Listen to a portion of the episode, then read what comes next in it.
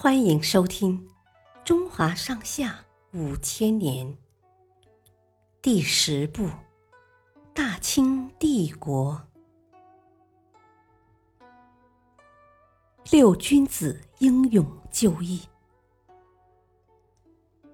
为了推行变法，光绪皇帝大着胆子办了几件事：一是裁减部分守旧派官员；二是重用谭嗣同等维新派人士；三是接见了握有兵权的袁世凯。因为这些事触及了慈禧太后的利益。所以都是背着他干的。慈禧知道后大发雷霆，她立即把光绪皇帝软禁起来，同时终止了正在推行的所有变法。光绪皇帝被软禁的时候，谭嗣同、梁启超正在商量事情，突然有人跑进来报告：大事不好！皇上被太后抓起来了，朝廷正在捉拿康先生呢，你们也快跑吧！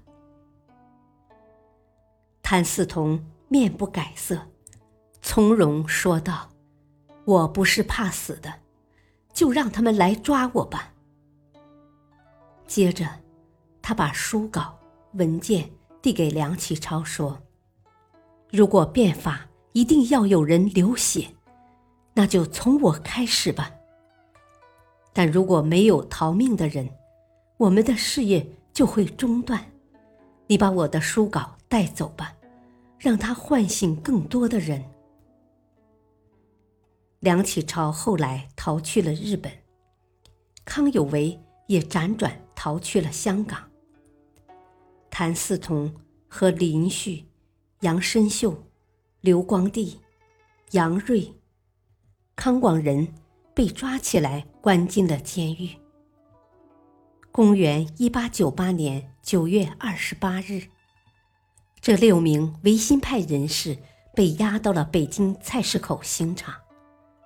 在行刑之前，谭嗣同面带微笑，高声念道：“有心杀贼，无力回天，死得其所，快哉快哉。”六人英勇就义，他们就是历史上有名的戊戌六君子。